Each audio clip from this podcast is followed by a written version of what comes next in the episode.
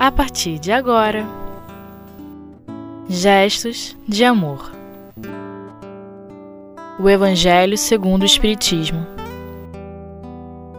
A Nova Era, primeira parte, com Solange Lídia. Queridos companheiros, vamos estudar hoje o capítulo 1, o item 9, Instruções dos Espíritos, a Nova Era. Nos programas anteriores, nós estudamos sobre Moisés, sobre o Cristo e sobre o Espiritismo. E esta mensagem que consta nesse item 9 da nova era é de um espírito israelita de 1861. E esse espírito vem nos trazer a mensagem de que naquela época em que foi Moisés foi o enviado por Deus para a implantação, no início da implantação do seu reino, o povo era rude e atrasado. Então ele precisou usar é, certas, é, vamos dizer assim, foi uma nuance de é, olho por olho, dente por dente, para que o povo é, compreendesse as máximas do Cristo. Então o povo hebreu naquela época vivenciou muitas calamidades e assim, através da força desse enviado de Deus que foi Moisés, o reino começou a ser implantado. Depois nós viemos para a era do Cristo, que foi o iniciador da mais pura moral, a da mais sublime moral evangélica, uma moral que deve se renovar e aproximar os homens, tornando-os fraternos e criar em todos os homens uma solidariedade comum, uma moral que deve transformar a terra em morada de espíritos superiores aos que habitam. É a lei do progresso Todos nós estamos inseridos nesta lei. E para que ela se faça prosseguir, é preciso que a gente nos esforcemos, né? Como vamos nos esforçar? Vocês podem até se questionar. É, quando Jesus trouxe a sua máxima de que amar o próximo, sobre é, amar o próximo como a ti mesmo, ele quis dizer o seguinte: é o outro, é o reflexo do que nós gostaríamos que fizesse conosco. E o Espiritismo é esta alavanca que vai servir para elevar a humanidade. Vamos então, meus irmãos, fazer do nosso Evangelho de Jesus a nossa prática diária. Já saímos daquele tempo aonde nós vivíamos se é, coordenados, vamos dizer assim, direcionados por outros espíritos. Hoje nós somos capazes, porque nós fomos, somos espíritos imortais, somos criados a semelhança de Deus nosso Pai e temos todos os recursos em nossas vidas de alavancar esse progresso. Mas é preciso que nós imperamos em nós essa vontade maior. Leon Denis diz: a maior potência da alma é a vontade. E através dela que nós vamos fazendo modificações para que esse reino que tanto almejamos, tanto desejamos, seja implantado, mas primeiramente ele precisa ser implantado em nós.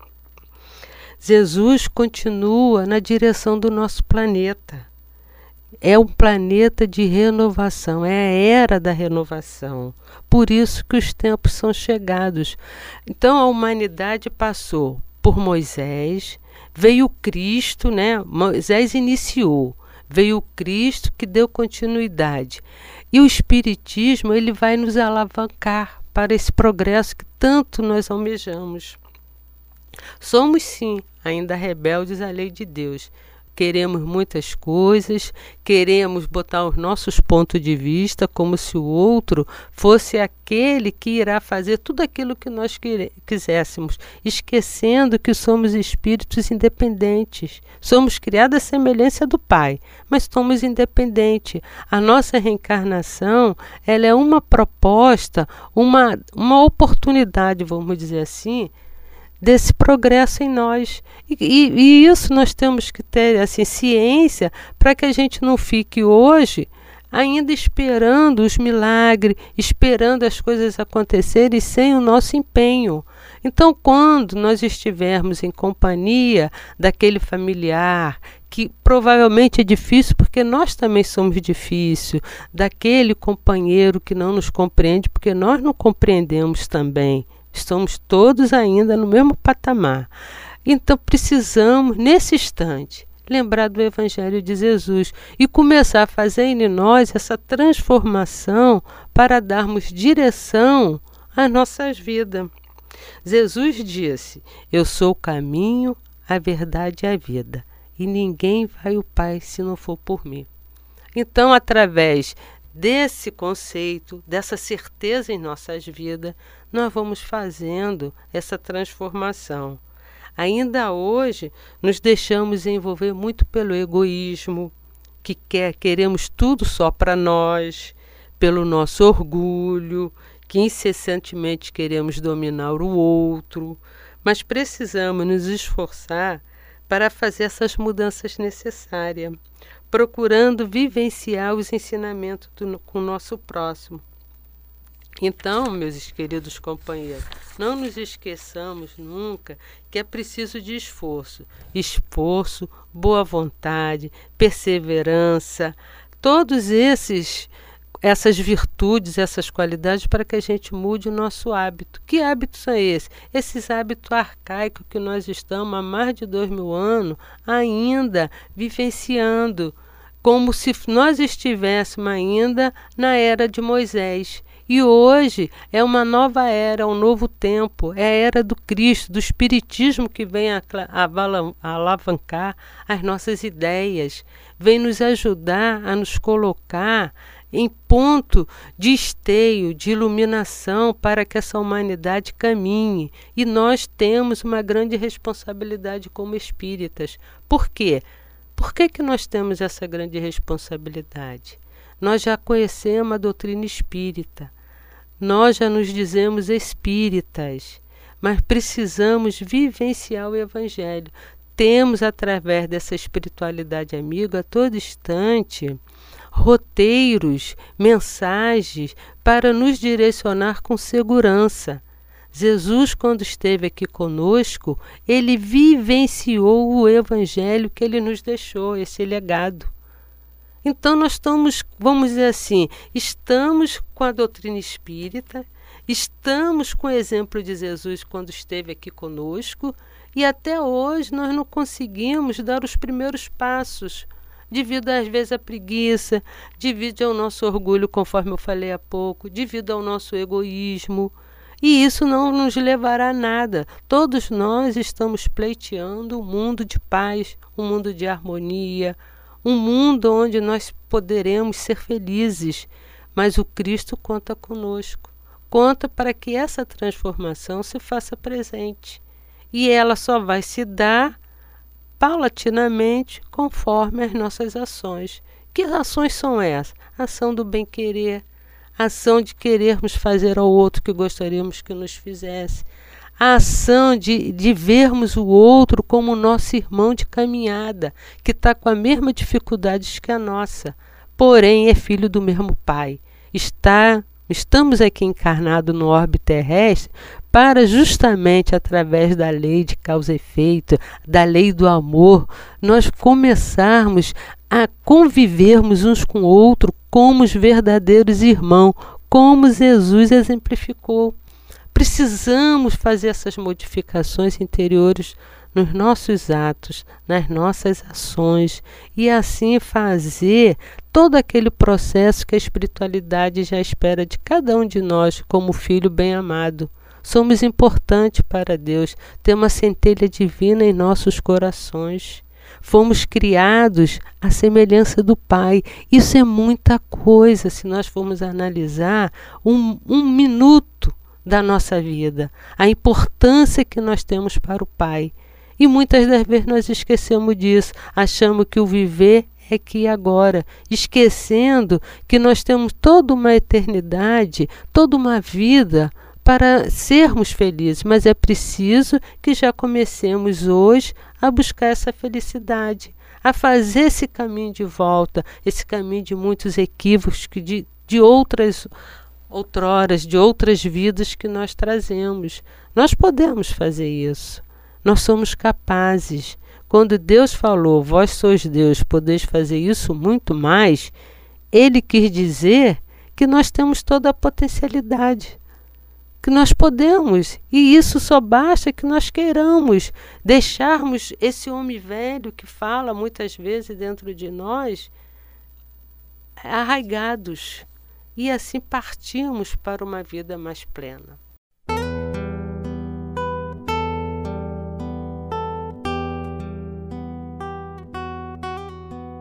Gestos de amor. O Evangelho segundo o Espiritismo. Precisamos, meus irmãos, conforme nós estamos falando há pouco, desse empenho de cada um de nós, que a espiritualidade conta conosco. E através dessas mudanças, nós vamos organizar, vamos querer, vamos desejar esse mundo feliz. Precisamos voltar o nosso olhar para nós mesmos não é o outro, é eu. Como eu estou agindo? O que, que eu estou fazendo do Evangelho de Jesus na, nossa, na minha vida? Como estou me portando diante das dores, das aflições, da negação do próximo? Como eu estou sendo exemplo para aquele outro que está esperando de mim todo o caminho, todo o, um trajeto de felicidade? É isso que nós precisamos já buscar, trazer os ensinamentos do Cristo, de Jesus, para as nossas ações diárias. É diárias porque a cada instante nós estamos vivendo numa sociedade. Né? Deus, Deus, com a sua sabedoria, sua onipresença, né?